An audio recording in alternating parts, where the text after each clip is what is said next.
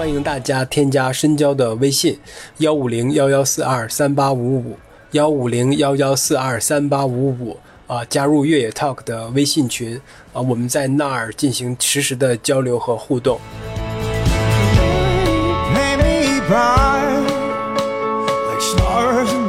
我们这档播客节目跟香港一百达成了一个合作。成为这场比赛在大陆地区的这么一个独家播客合作伙伴，所以我们的职责其实是更好的跟大家介绍一下港百这场比赛啊，同时在赛前呢，可以跟大家传递一些赛事相关的这么一些信息，而且在此基础之上，我们还是想跟大家提供一些关于训练呢、关于补给啊、还有装备以及心理调试这些方面的一些小建议吧，以供大家更好的去应对这场百公里的比赛。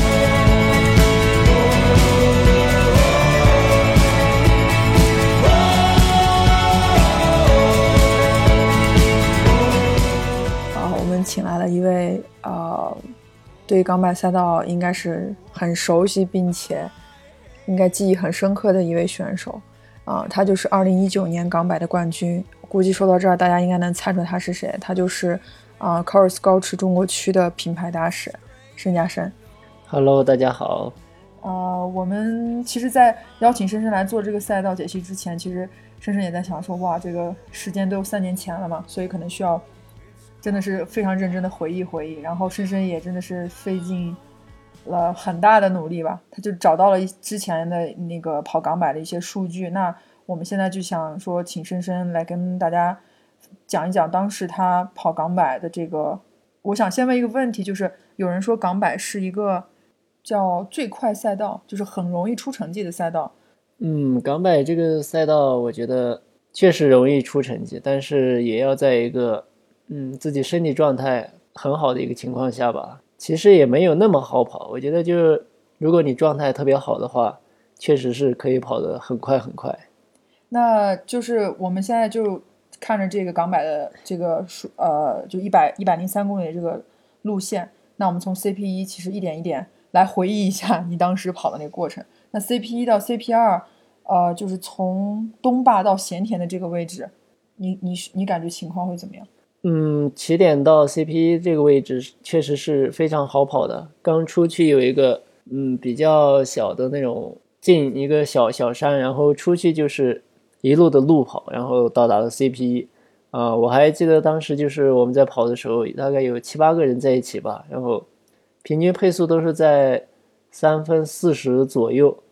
当时跑得非常非常快，我还记得那个飞哥说，大家都是来跑马拉松的嘛，跑这么快。呃，官方数据给出就是从 CP 一从东坝到咸田，它的爬升从四百五十四到六百四十一，就这个爬升感觉来说，其实就还好，对吧？对，就是出去会有一个小小的爬升，然后就是在山里面那个小径上面跑一段，然后出去出完第一座山，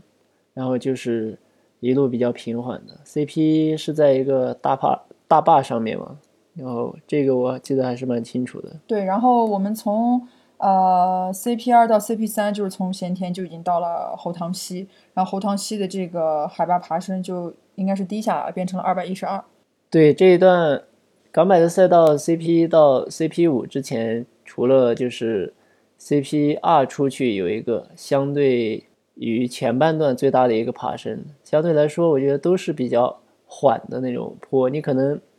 呃，状态好的话，可能一口气就能跑到山顶。就 CPR 出去那个相对陡一点，相对直一点，啊，可能你需要稍微缓一缓，不然的话，整体路况还是都特别的好。只是说可能你的状态不好啊，你就会感觉啊，这个坡怎么那么大？那你刚刚提到就是说从 CP 五之后，可能就是呃体力上来说，应该也是会觉得慢慢慢慢比较消耗的一个地方，而且今年。呃，官方也是说，大概是在这个位置五十六就会进行，就是等于道路就岔开了嘛，所以一百一百零三就还会继续。那从 CP 五再往后，就是你在你印象当中，这个过程是会越来越提速吗？呃，因为我跑的那年，其实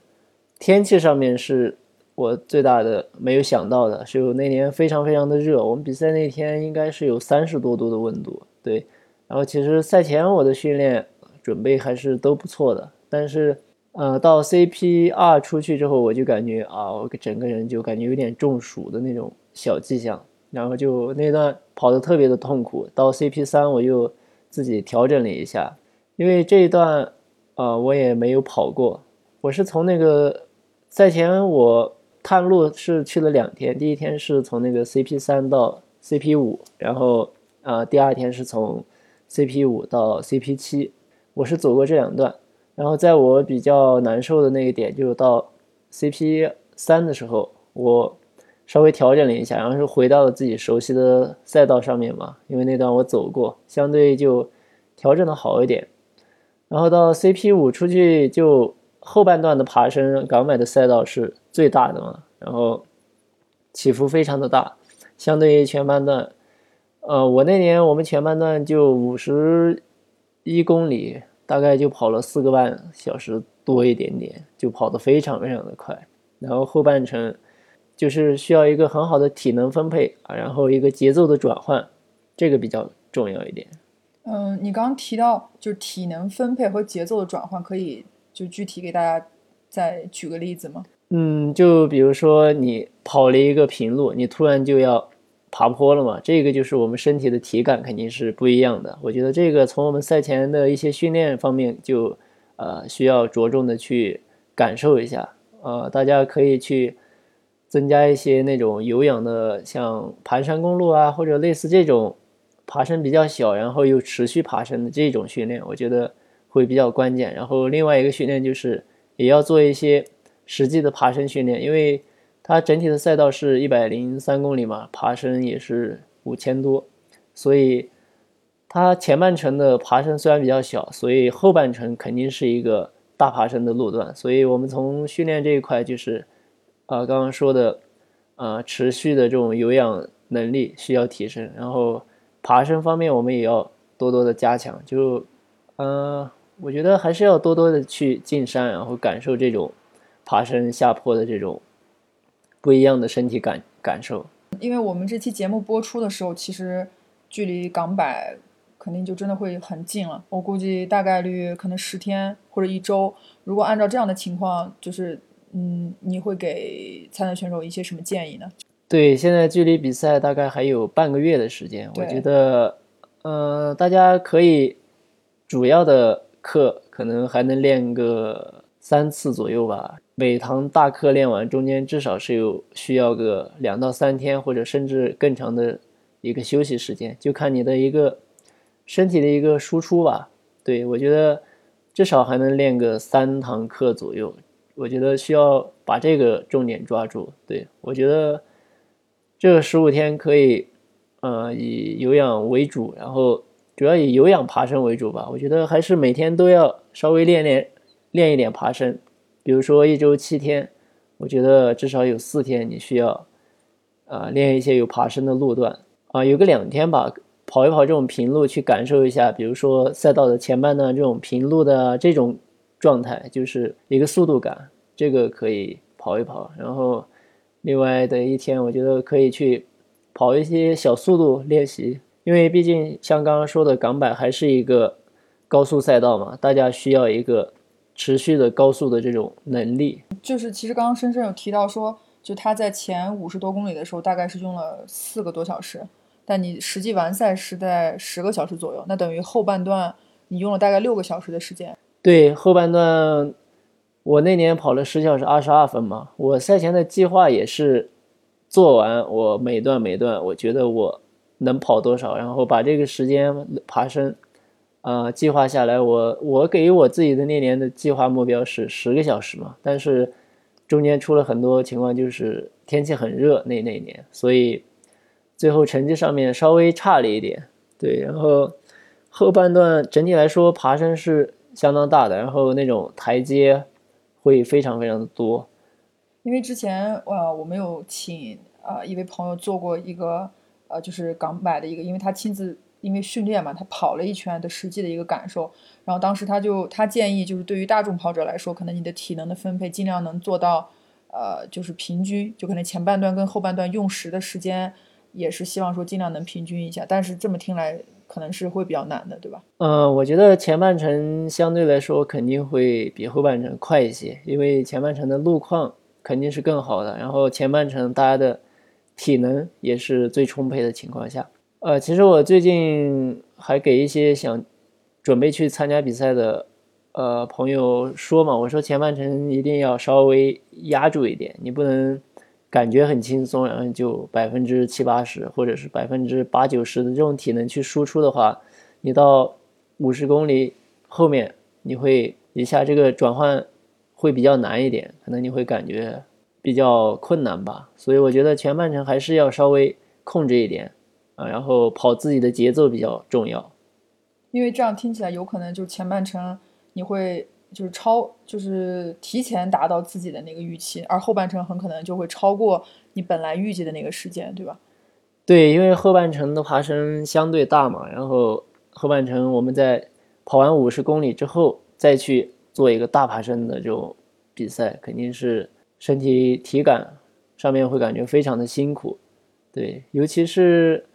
后面我觉得爬升其实它每一段不会特别特别的长，但是相对来说垂直爬升的这个比例会比较大吧。比如说我看到我到七八十啊八十多公里的时候，差不多有几公里基本在十三分钟到十一分钟左右，这个就是一个相对比较大、比较垂直的这种爬升。而且这个如果你后半程体能分配的不好的话，会感觉非常的吃力。尤其是到九十公里最后倒数第二个 CP 点那个补给点补完之后，那一段真的是还是蛮陡的。就是深深，如果你现在在回忆当时二零一九年在准备港百的时候，就是针对这样的一个赛道，你有做过哪些比如说特殊或者有针对性的训练吗？嗯，我那年其实，在港百的时候，其实我。不是特别的有信心，因为我那个时候跑的长距离百公里这个级别的比赛跑的比较少吧，也就有那么三场左右的经验，所以我在训练这方面还是不太成熟吧。总体来说，就是还是按照呃五十公里那种训练节奏在走，然后可能只是平时的训练训练累积的量会稍微多一点，比如说以前可能每每个月跑五百公里。那段时间我就加大了训练量，跑到了七百多公里。对，主要是做了这些训练吧。然后因为港百，因为港百整体还是能跑起来，所以我在赛前，嗯，我除了就是进去赛道适应那两天，其他我都呃以休息，然后以快节奏的这种训练为主。然后我大概翻了一下，我都是每天就跑个十公里左右，但是我跑的会相对有速度一点，因为我需要把这个。肌肉的快节奏给我调动起来，我觉得就是把肌肉和身体的这个兴奋点给调动起来，这样前半程你才会很好的进入到状态吧。我听下来感觉就是大家对于港百这个赛道，尤其在跑的过程当中，一定要控制自己的的那个心理状态，对吧？对，我觉得前半程一定要把自己的节奏跑好，然后另外一个是补给，嗯，我觉得稍微提前补一点吧，因为。前半程你速度拉起来之后，也许你会不会觉得特别的累？但是其实它跟你爬坡的消耗是一样的。我觉得那个时候你可能会忽略一点，就是啊，我体力现在很好，我不需要补，可能会出现这种情况。所以我觉得补给也需要就提前按时按点的去补。你及时补给的话，可以给后半程的一个体能储备提供一个很好的体能。给即将要到来的港百和所有的参赛选手，还有什么？想要说的吗？嗯，希望大家都能顺利完赛吧。因为港百还是确实，嗯，大家都是蛮期待的一个比赛。因为从以前是，呃，UTWT 的那个系列赛，对，每年的开年的第一场嘛，所以今年对于我们大家来说也都是第一场比赛。所以大家，啊，我们最近一直啊给朋友的鼓励都是开门红啊，所以。开年的第一场，还是希望大家都能有一个好的发挥吧。因为可能很多人在冬天的训练当中会累积到一些训练嘛。我觉得开年的第一场还是有很多期待的。可能大家都至少报这个比赛都会百分之百的去准备它。所以我希望大家都能顺利完赛，然后前半程不要跑得太嗨。就是最后就是想请深深再给大家一些就是在装备上的一些建议，因为今年的港百是从一月份挪到了二月份嘛。就是我我也有在网上看一些这个天气的变化，就有说香港的一月跟二月其实虽然温差不大，但是早晚的这个温度变化其实还是比较大的。对，那边温差还是蛮大的，因为我朋友他们是有夜里回来的，然后还有过夜第二天回来的，所以他们说夜里面还是呃还是比较凉的，但是相对来说那边的温度可能不会低到那么极端，就是。像有海拔的那种比赛啊，这种情况，但是我觉得港百的赛道就是主要还是以轻量化为主吧。但是轻量化的同时，就是还是要有一些啊防雨呀、保暖的这种装备吧。然后鞋子的话，可以选择一些轻量、减震、弹性比较好的吧。因为前半程有点类似于山地马拉松这种，所以速度会拉的比较高。如果你穿轻量化的鞋子的话，稍微会给自己减轻一些负担吧。啊，我觉得如果是天气热的话，就要及时的补水，然后水在补给这一块，水一定要保保证充足啊。然后另外一个，因为港买的装强制装备我记得是比较少的，我那年背了一个腰包就足够装了所有的装备。对，所以我觉得如果在这种你觉得你。一个腰包可以搞定，然后能满足你的情况下的话，我觉得背腰包会比较好，因为背背包的话后背会相对比较热，相对于，呃，你穿了一件背心再背个包，就相当于你穿了两三件衣服了，相对于我觉得出汗会更多。呃，Course 也给港百提供了这个就是轨迹导航的这个服务，就是我们提前藏好了轨迹，然后供选手把这个轨迹提前存到手表里。如果让你区分的话，就是对于大众选手来说，你觉得大家提前把这个轨迹存到手表里，然后用这个去在跑的过程中用它来做导航，帮忙就是提升一些就是一些时间吗？嗯，我觉得导轨迹是很必要的一件事情吧，因为我那年就出现了一个插曲，本来那个梁晶他那年啊是在 CP 七的时候是在我前面的，然后跑着跑着跑到 CP 八的时候。啊，他们就是我的私补跟我说啊，你是第一个到的。当时我就很懵嘛，我说不可能呀，我明明我前面有梁晶，我是第二个嘛。然后他们说梁晶就是因为呃没看好好看路标，然后跑错了。因为当时的啊这种轨迹导航可能也还没有现在这么成熟，大家可能就忽略了这一点。对我觉得还是非常非常有必要的。另外一个，我觉得。现在 cos 做的比较好的一点是，这个轨迹它弄到手机或者是电脑里面，你可以提前 3D 看这个地图，我觉得这个非常的有用。你可以啊从补给点到补给点之间去看这个 3D 的爬升，也可以很好的判断这一段的一个路况以及一个爬升的情况。我觉得这一点是非常非常好的。所以我觉得在导轨迹这一块的话，我觉得是很有必要的。非常感谢深深。这么用心的回忆一下，那是三不对四年前了哈，二零一九年四年前的港版。对，所以现在就是很多啊路况以及赛道，我已经有一点点模糊了，给大家解析的也不是那么明白。对，我觉得已经，但但是肯定你身边有很多，就像你说有朋友出发前，估计多多少少都在问你一些这个建议，对吧？因为很想听听。就如果你今年再来跑，你会不会跟四年前的一些策略是一样的？嗯，现在跑的话，我觉得可能会比以前好一点吧，因为有过那次经历之后，不管是从赛道啊，以及补给点的这种啊点一点的之间的这种，呃，会更了解一点，可能会我觉得。呃，虽然说现在的竞技水平整体都有提高，但是肯定会比那会儿，呃，体能分配这块，我觉得至少是能做得更好的。然后，以及自己的一个比赛节奏的一个掌控会更好一些。那就希望你这次大加那列 能够有一个非常好的表现，因为其实官方也已经发出这个消息，我们就知道说今年是没有办法在港百赛道上看到你。嗯，其实呃，我现在就蛮想跑一些没有跑过的比赛嘛。其实港百，我觉得以后，因为都是我们中国这边的比赛嘛，我们过去都会非常非常的方便。我觉得有的是机会，啊、可能以后还有更多的机会去参加的。好的，那就先在这里感谢你，然后我们等你从大家那里回来，然后有时间再找你聊聊。好的，谢没有问题，谢，拜拜。谢谢。